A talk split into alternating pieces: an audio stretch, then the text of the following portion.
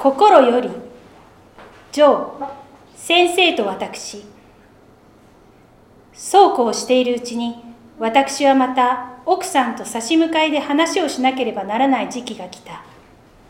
その頃は日の詰まっていくせわしない秋に誰も注意を引かれる肌寒の季節であった。先生の付近で盗難にかかったものが34日続いて出た。盗難はいずれも酔いの口であった。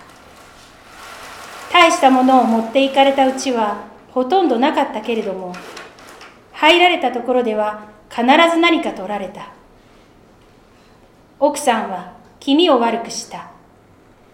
そこへ先生がある晩家を開けなければならない事情ができてきた。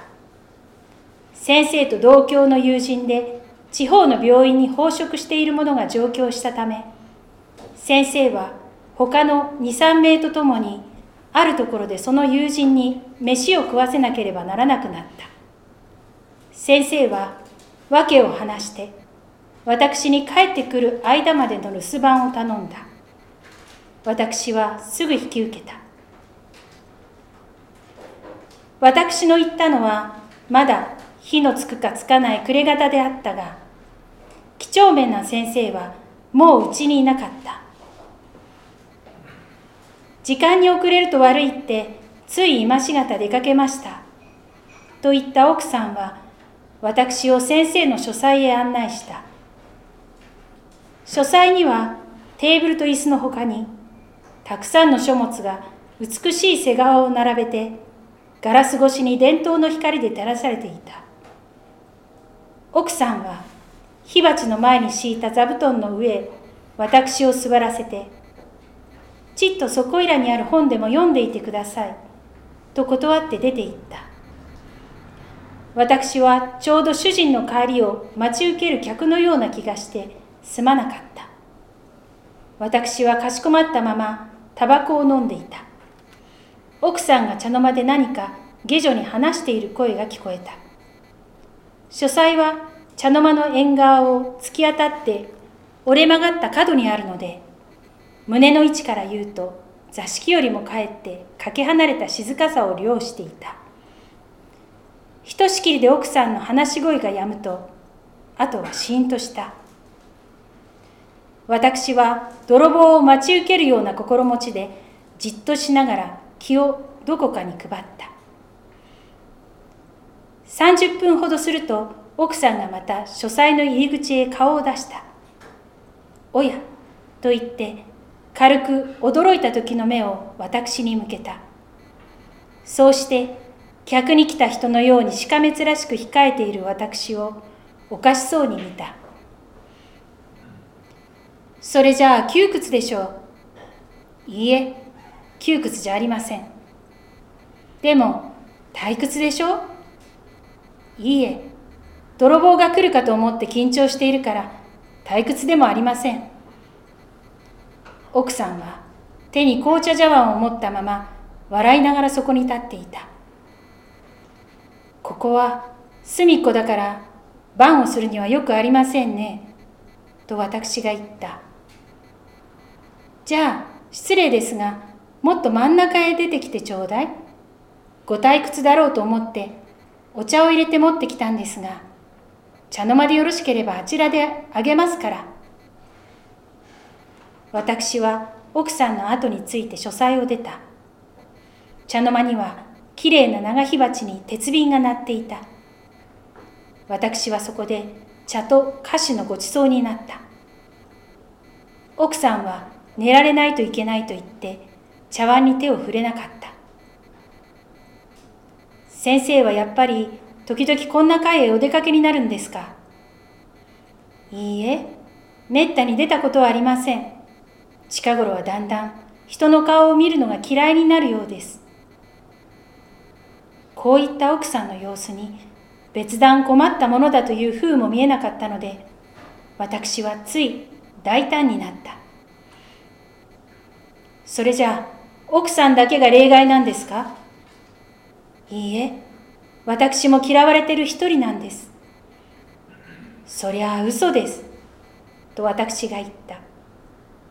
奥さん自身嘘と知りながらそうおっしゃるんでしょ？うなぜ？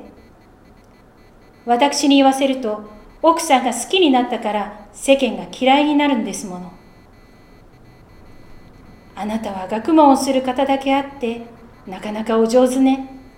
空っぽな理屈を使いこなすことが世の中が嫌いになったから私までも嫌いになったんだとも言われるじゃありませんか。それと同じ理屈で。両方とも言われることは言われますがこの場合は私の方が正しいのです。議論は嫌よ。よく男の方は議論だけなさるのね。面白そうに。空の杯でよくああ飽きずに研修ができると思いますわ。奥さんの言葉は少し手ひどかった。しかしその言葉の耳障りから言うと決して猛烈なものではなかった。自分に頭脳のあることを相手に認めさせてそこに一種の誇りを見いだすほどに奥さんは現代的でなかった。奥さんはそれよりもっとそこの方に沈んだ心を大事にしているらしく見えた。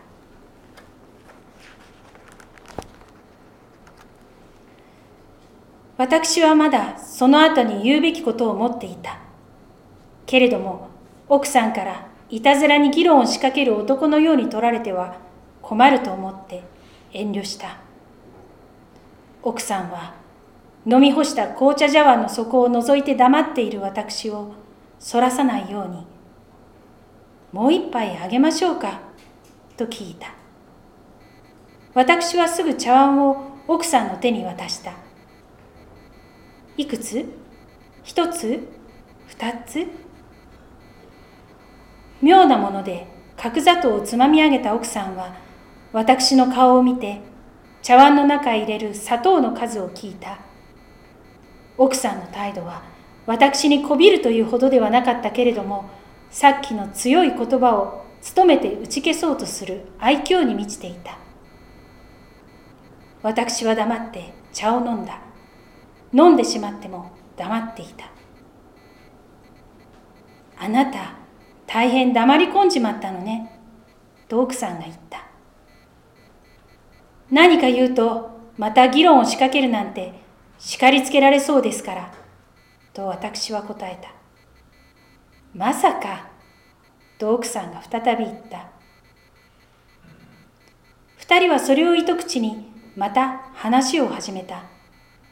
そうしてまた二人に共通な興味のある先生を問題にした。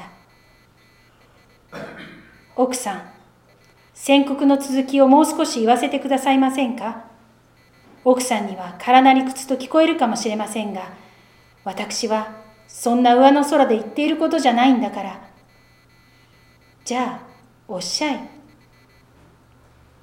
今、奥さんが急にいなくなったとしたら、先生は現在の通りで生きていられるでしょうか？そりゃあわからないわ、あなた。そんなこと、先生に聞いてみるより他に仕方がないじゃありませんか。私のところへ持ってくる問題じゃないわ。奥さん、私は真面目ですよ。だから逃げちゃいけません。正直に答えなくっちゃ。正直よ。正直に言って私にはわからないのよ。じゃあ、奥さんは先生をどのくらい愛していらっしゃるんですか？これは先生に聞くよりむしろ奥さんに伺っていい質問ですからあなたに伺います。何もそんなことを開き直って聞かなくてもいいじゃありませんか。真面目腐って聞くがものはない、分かりきっている、とおっしゃるんですか？まあ、そうよ。そのくらい先生に忠実なあなたが急にいなくなったら、先生はどうなるんでしょう？世の中のどっちを向いても面白そうでない先生は、あなたが急にいなくなったら、後でどうなるでしょう？先生から見てじゃない。あなたから見てですよ。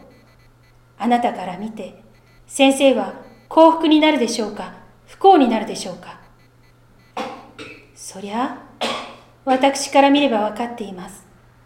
先生はそう思ってないかもしれませんが、先生は私を離れれば不幸になるだけです。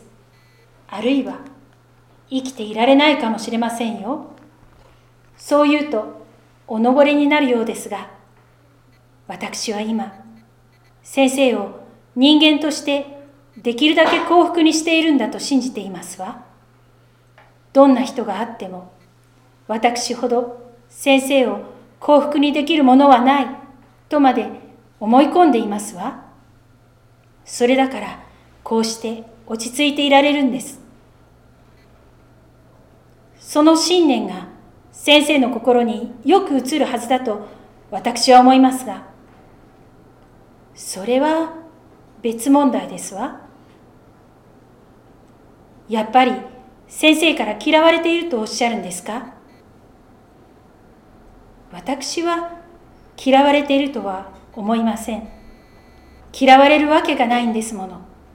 しかし、先生は世間が嫌いなんでしょう。世間というより、近頃では人間が嫌いになっているんでしょう。だから、その人間の一人として、私も好かれるはずがないじゃありませんか。奥さんの嫌われているという意味がやっと私に飲み込めた。